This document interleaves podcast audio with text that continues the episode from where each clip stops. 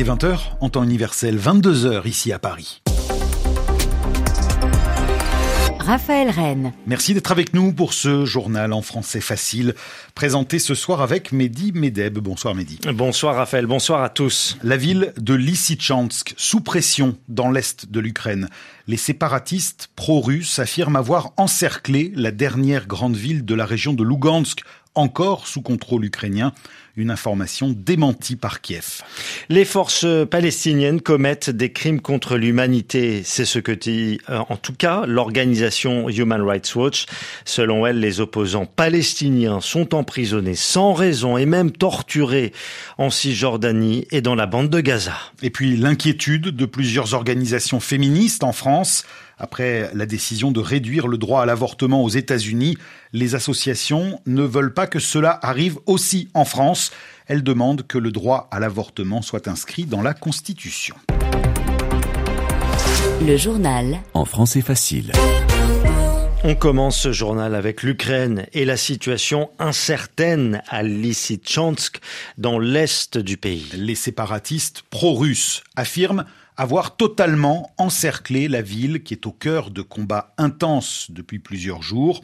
Une information que démentent les forces ukrainiennes qui assurent au contraire avoir toujours le contrôle de Lysychansk. Et c'est dans ce contexte que les États-Unis annoncent une nouvelle aide militaire à l'Ukraine. Une nouvelle aide financière d'un montant supérieur à 800 millions de dollars. Vincent Souriau. C'est du matériel lourd que les États-Unis promettent à l'Ukraine. Deux batteries de missiles anti-aériens, quatre radars de trajectoire capables de déterminer le point de départ d'un tir adverse et plus de 150 000 obus de 155 mm destinés aux canons ukrainiens. Washington va livrer ces éléments le plus vite possible, mais sans doute pas avant plusieurs semaines, afin de contrer l'offensive russe qui s'appuie de plus en plus sur des projectiles de longue portée. Le président américain Joe Biden l'a répété cette semaine en marge du sommet de l'OTAN nous soutiendrons l'Ukraine autant et aussi longtemps qu'il le faudra. À ce jour, l'aide américaine se chiffre à près de 7 milliards de dollars et ce nouvel effort vient d'être salué par Volodymyr Zelensky. Je suis, dit-il,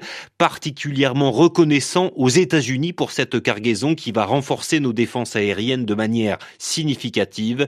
Nous avons beaucoup combattu et travaillé dur pour en bénéficier. Vincent Souriau. La terre a tremblé en Iran. Un séisme d'une magnitude 6,1 a secoué le sud du pays tôt ce matin. Au moins 5 personnes ont été tuées, 49 autres blessées selon les médias iraniens. Deux répliques, deux autres secousses ont été ressenties peu après. Elles étaient fortes, mais n'ont pas fait de victimes supplémentaires. C'est une mort qui avait suscité une vive émotion dans les territoires palestiniens. Il y a un petit peu plus d'un an, le 24 juin 2021, Nizar Banat, un militant des droits de l'homme, avait été arrêté et violemment battu par les forces palestiniennes. Il était mort de ses blessures alors qu'il se trouvait toujours en détention. Sa mort avait entraîné plusieurs manifestations pour dénoncer la violence des forces de l'autorité palestinienne, des cortèges, eux aussi, réprimés dans la violence. Mais pour l'organisation Human Rights Watch, le cas de Nizar Banat n'est pas unique que ce soit en Cisjordanie, contrôlée par l'autorité palestinienne, ou dans la bande de Gaza, dirigée par le Hamas, les opposants sont soumis à des détentions arbitraires, injustifiées, et à des actes de torture. Pour Omar Shakir, le directeur Israël-Palestine de Human Rights Watch, cela relève de crimes contre l'humanité.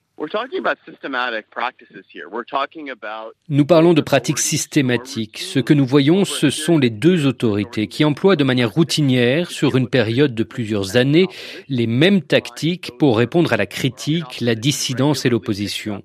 Ceux qui sont critiques ou en opposition sont régulièrement arrêtés, détenus.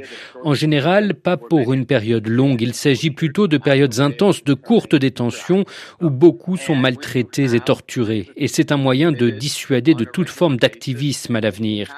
Et quand vous avez des abus graves commis de manière régulière, et quand vous avez de telles pratiques, particulièrement quand elles s'apparentent à des abus tels que la torture, ce sont des crimes contre l'humanité. Donc sans aucun doute, des pratiques de l'autorité palestinienne et du Hamas peuvent relever de crimes contre l'humanité. Et Human Rights Watch encourage le procureur de la Cour pénale internationale à considérer ces pratiques comme partie intégrante de son enquête formelle sur les crimes sérieux commis en Palestine, ainsi qu'à juger ceux qui commettent ces arrestations arbitraires et actes de torture. Ah, Omar Shakir de l'organisation Human Rights Watch, interrogé par Guilhem Delteil. L'ambassadeur d'Espagne à Bamako, convoqué par le gouvernement malien. Convoqué après les propos du ministre espagnol des Affaires étrangères tenu à Madrid lors du sommet de l'OTAN. José Manuel Alvarez avait déclaré ne pas exclure une intervention militaire au Mali si cela représentait une menace pour notre sécurité, nous le ferions, avait précisé le chef de la diplomatie espagnole. Des propos inacceptables, inamicaux et graves, estime son homologue malien Abdoulaye Diop, selon qui la situation au Sahel est avant tout due à l'intervention de l'OTAN en Libye. La cryptosphère, c'est le nom que l'on donne à toutes ces monnaies virtuelles comme le Bitcoin euh, qui sont apparues ces dernières années. Eh bien, la cryptosphère va mal, Raphaël. le Bitcoin a perdu plus des deux tiers de sa valeur. Il valait environ 70 000 dollars au mois de novembre. Il n'en vaut plus que 20 000 aujourd'hui. Et dans sa chute, le Bitcoin entraîne les autres monnaies virtuelles. Avec l'effondrement de ce marché, les entreprises licencient leurs salariés, des plateformes d'échange de monnaie virtuelle et même des fonds d'investissement sont au bord du gouffre. Ariane Gaffuri. Dur retour à la réalité avec une chute énorme, plus de 70% de sa valeur, le bitcoin et autres monnaies virtuelles provoquent des faillites en chaîne. La capitalisation de l'ensemble de ce marché a été divisée par trois, passant de 3 000 milliards de dollars en novembre à aujourd'hui moins de 900 milliards. Un véritable crypto crash. Le fonds Three Arrows Capital, qui finance l'écosystème des cryptos, se retrouve en défaut de paiement, incapable de rembourser dans les temps plus de 15 000 bitcoins d'une valeur d'environ 670 millions de dollars à la plateforme d'échange Voyager Digital, laquelle vient de suspendre les retraits et ses activités commerciales. Le portefeuille crypto de Meta sur WhatsApp, qui s'appelle Novi, ne sera plus disponible au 1er septembre 2022. Dès le 21 juillet, les utilisateurs ne pourront plus ajouter d'argent numérique. Plusieurs plateformes, comme Celsius Network, ont elles aussi annoncé le gel des retraits. La chute du marché fait en effet craindre une crise de liquidité et les prêts en crypto ne sont plus garantis. Ariane Gaffuri du service économie des RFI. La Cour suprême américaine qui a attaqué le droit à l'avortement aux États-Unis, eh bien la décision des juges américains inquiète en France. Oui, plusieurs centaines de personnes ont manifesté ce samedi après-midi à Paris, manifestation organisée par des associations féministes et de gauche notamment, qui demandent que le droit à l'avortement soit inscrit dans la Constitution française pour le protéger davantage, comme le souhaiterait d'ailleurs le parti du président Emmanuel Macron.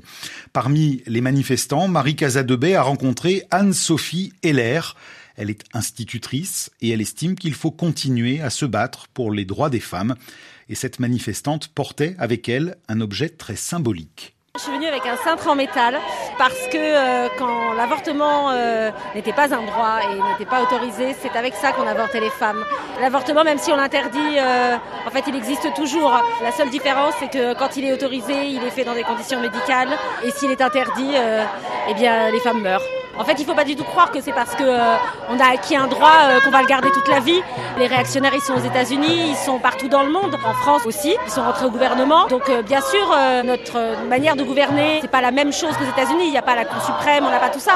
Mais je doute absolument pas qu'ils seront assez ingénieux pour trouver des moyens détournés d'arriver à le faire reculer. C'est déjà le cas, c'est déjà plus compliqué.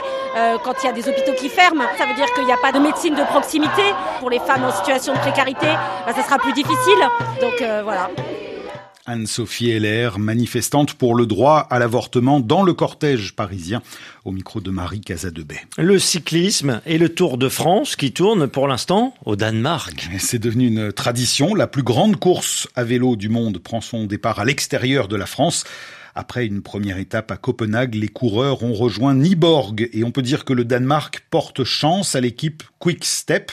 Le néerlandais Fabio Jacobsen a remporté la deuxième étape après la victoire hier de son, de son coéquipier, le belge Yves Lampart.